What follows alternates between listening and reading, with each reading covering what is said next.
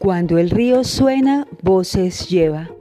Es la tradición oral, la memoria viva de nuestros pueblos.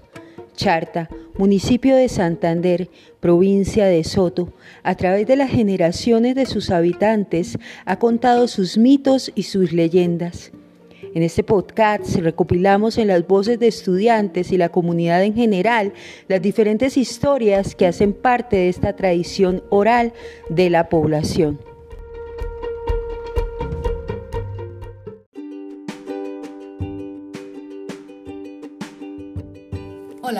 Nombre es Angie Tolosa y hoy les vengo a contar una historia del puente de, una, de la vereda del Roble. Esta historia la he escuchado pues de los habitantes de esta vereda y de principalmente de mis abuelos. Bueno, eh, se dice que anteriormente un sacerdote eh, le echó una maldición al puente del Roble y pues el puente se caía y los habitantes para poder pasar los productos tenían que reconstruirlo y pues con las lluvias se volvía a caer y pues así duraron mucho tiempo y pues hicieron un puente de madera, pero pues ese puente no era muy seguro para poder pasar y pues por ahí pasaban los caballos y pasaba la gente. Hasta que ya después de mucho tiempo otro sacerdote que llegó a la parroquia se dio cuenta de lo que sucedía y pues tuvo que bendecir el puente y pues de ahí en adelante creo que el puente no se ha vuelto a caer.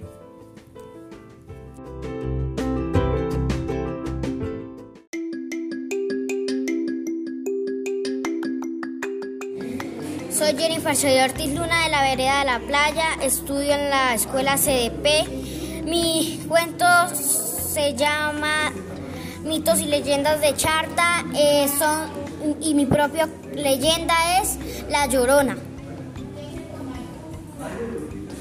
Y me gustó mucho por lo que es que la señora lloraba, por lo que ella era, era con el pelo churco, eh, ella no se peinaba, ella era con vestido blanco, era también lloraba por sus hijos porque habían muerto, por lo que ella comía pasto cuando los hijos estaban en su estómago. Me gustó por lo que es una leyenda fantástica.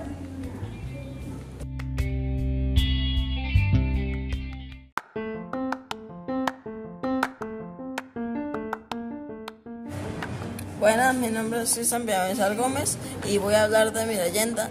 Esto, mi leyenda se, trataba de, un niño, de, un, de, una niña que todos los días salía para el colegio y entonces esto entonces ella no era, no era colegio, sino que se, quedaba y no iba. Entonces la, entonces la mamá, entonces la, profesora le dijo a la mamá que por qué no la mandaba. Entonces la mamá le dijo que, entonces la, la mamá fue, la siguió y se dio cuenta que en el camino se aparecía un niño de oro. Entonces y el, el niño, entonces ella, el niño de oro se ponía a jugar con ella. Entonces el padre le dijo a la madre que vendieron escapularios y cuando aparecía el niño de oro se los tirara, entonces la madre hizo eso, entonces fue y se los tiró y, entonces el niño, al de los asombrarios, el niño de oro mm, se murió y ella se volvió rica. ¿Y cómo se llama la leyenda? El niño de oro. El niño de oro. ¿Y quién te la contó? Un amigo. Un amigo. ¿Y en qué colegio estudias? En el Instituto Agrícola de Charta. Vale, gracias.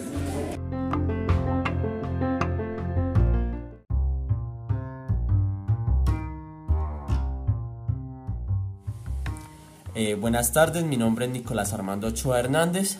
Pues hoy vengo a contarles la historia del muñeco de oro.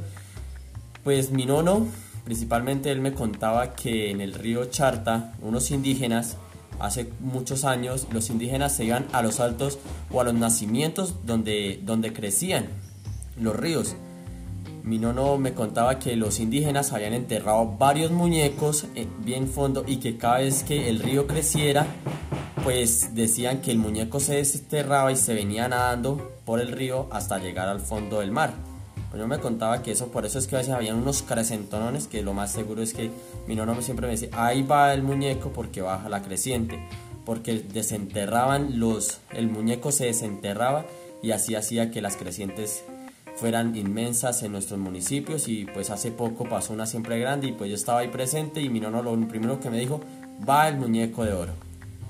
Y pues esta historia se ha venido ya llevando varias veces por, por mi familia y mi nono siempre me ha contado porque nosotros de todos modos vivimos al lado de unas quebradas y a veces cuando las quebradas bajan crecidas, mi nono siempre me dice el muñeco de oro ahí. Esas son las historias eh, que mi nono me ha llevado siempre desde, desde mi infancia y todo lo que lleva.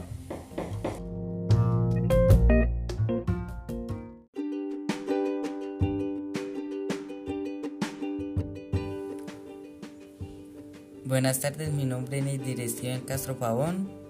Vengo a contar la historia de o leyenda del pato de oro. Hay veces que bajaba al río abundado en la parte de encima del río parecía un pato de oro con paticos y, y la persona que llegara a coger algún pato de, de esos quedaban como encantada y se podía enfermar. Esta historia la escuché que la contaban en el pueblo y listo, ya.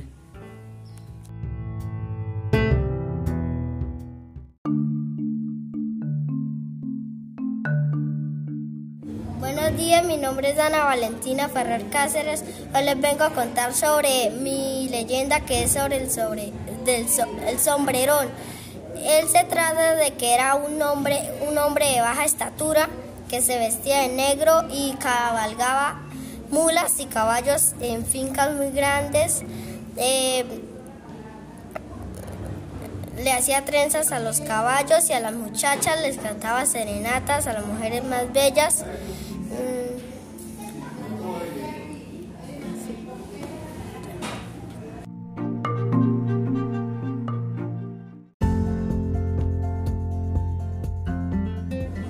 Hola, mi nombre es Gisella Valentina Rojas Delgado. Eh, hoy les vengo a contar el, el, el, duende.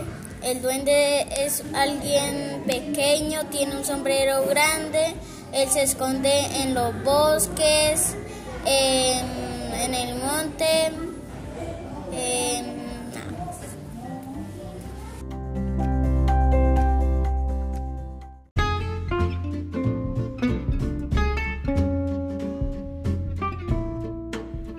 Hola, mi nombre es Freymar Antonella Castillo Calle. Yo vengo a contar la leyenda del silbón. Él un día salió, estaba bebiendo con sus amigos. Luego llegó a la casa de él y él empezó a pegar al papá. Y luego este recogió los huesos y se fue a otro país. Y dicen que eso, que eso en las noches en los borrachos que aparecen por ahí le silba. Te la contó? Me la contaron en la escuela que, que el profesor nos ponía a ver videos.